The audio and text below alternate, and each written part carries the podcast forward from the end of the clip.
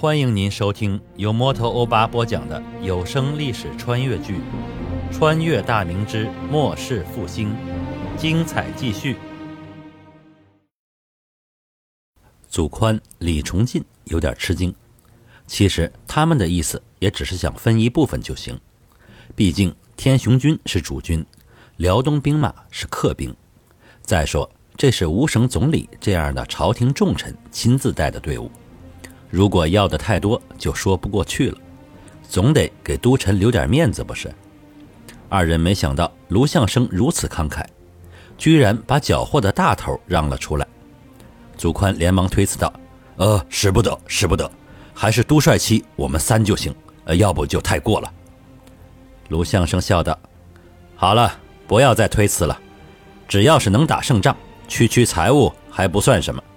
何况朝廷拨下的粮饷已经运抵汝州，等解了汝阳之围，将贼寇们驱赶进山，我等就去汝阳休养一番，正好把粮饷发下，将士们出生入死。”总得给家里寄些银钱回去，也给家里捎个信，报个平安。祖李二人也就顺水推舟应了下来。一旁的祖千军赶忙回去将好消息告知辽东兵。不一会儿，辽东兵马那边传来了欢呼之声。天雄军还是排着整齐的阵型，目不斜视地站着。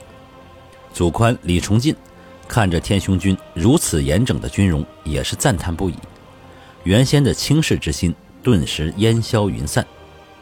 接下来，卢相生安排士卒挖了数个大坑，将贼兵的尸体接近掩埋；官军阵亡的将士的遗体，则是火化后收拢骨灰，放入军中携带的一个个陶罐之中。军中书记官分别在白纸上写下阵亡者的名字、籍贯等，然后小心翼翼地将陶罐收好，放在铺着稻草的马车里。缴获的财物分成两大份，等扎营后再发到士卒手中。此战共杀伤贼寇一万余人，天雄军这边阵亡二十三人，伤一百二十五人；辽东马队阵亡五十一人，受伤一百六十五人。缴获完好的战马四百余匹，金银共计三万余两，兵器盔甲无数，可以说这是一场完胜。一切安排妥当后。卢相生下令返回营地歇息备战。被卢相生击败的外围刘贼溃逃回了中军。高迎祥、张献忠早就得到消息，二人带着各自手下的将领来到中军营寨外。不断逃回的败兵来到中军营地外面，就地四仰八叉地躺下，有的坐靠在营栏上，呼呼喘着粗气。每个人手中的兵器早就丢弃一空，有的怕跑得慢。连身上的扎甲盔帽都脱下来扔掉了，有的蹲在地上呕吐不止，还有的跪在地上默默的哭泣，那是因为家里人或是亲人好友已经在官军的马下丧命了。高迎祥阴沉着脸色看着眼前的一幕，他是典型的西北汉子，身材魁梧粗壮，国字脸，浓眉大眼，鼻直口阔，身穿黑色锁甲，头戴镶着大红缨穗的。白色宽檐毡帽。自崇祯二年起，在老家绥德起兵造反，到现在已经七年的时间。他的手下从不足千人发展到现在坐拥上万的骑兵、几万的部族的规模，实力在所有的反贼中最为雄厚。大部分反贼首领暗地里已经以他为首了。尤其最近几年时间，他率领部下屡败官军，更是打出了偌大的名气。众多小股贼寇纷纷来投，更让他的实力迅速扩大，声威大涨。就连素以足智多谋、能征善战的洪承畴，对他也是畏如蛇蝎，不敢与他正面为敌。没想到这次在小小的汝阳，竟然吃了大亏，他心中愤怒难言。只是因张献忠等外人在旁，所以强按怒火，没有立刻发作出来。这时，他手下的得力将领一斗谷黄龙匆匆赶到他身前，冲着高迎祥粗粗拱手一礼后，大声禀道：“闯王爷，这次儿郎们折损不少。那个该死的干公鸡，听说官军来剿，带着手下千多马队想去抢功，没想到这回碰上了硬茬子。他自己身死不说，千多马队只逃回数十骑。这次咱们亏大发了，高迎祥闻言，心中怒火更盛。千余马队呀，那可是他的心头肉，也是他傲视群雄所依仗的本钱。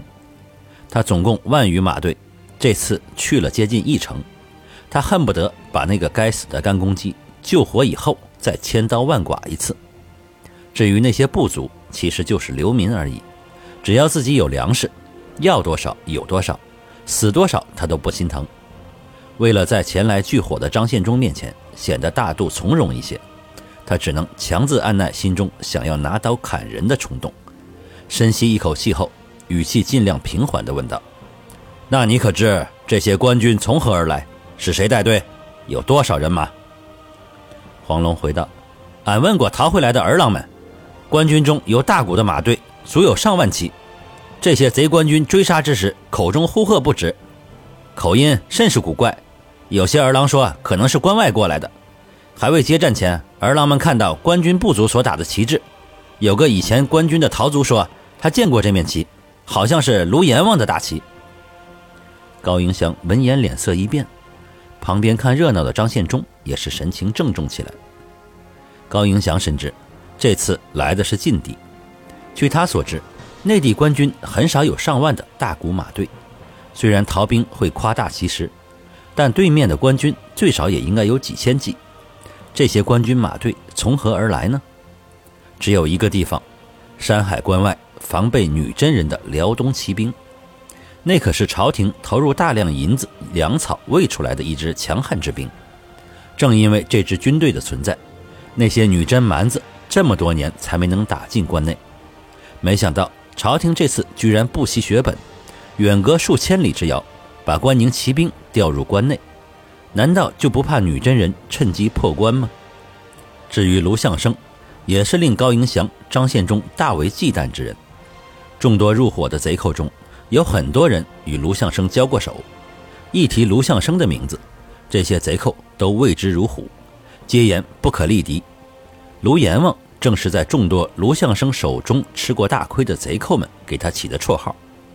高迎祥的满腔怒火已经化为乌有，他冲着一旁的张献忠开口说道：“张老弟，这回官军来者不善，你我还得想个办法退了官军再说。走，咱们回去俺的营帐里合计合计。”感谢您收听由摩托欧巴播讲的历史穿越剧《穿越大明之末世复兴》，欢迎加入我的八分圈。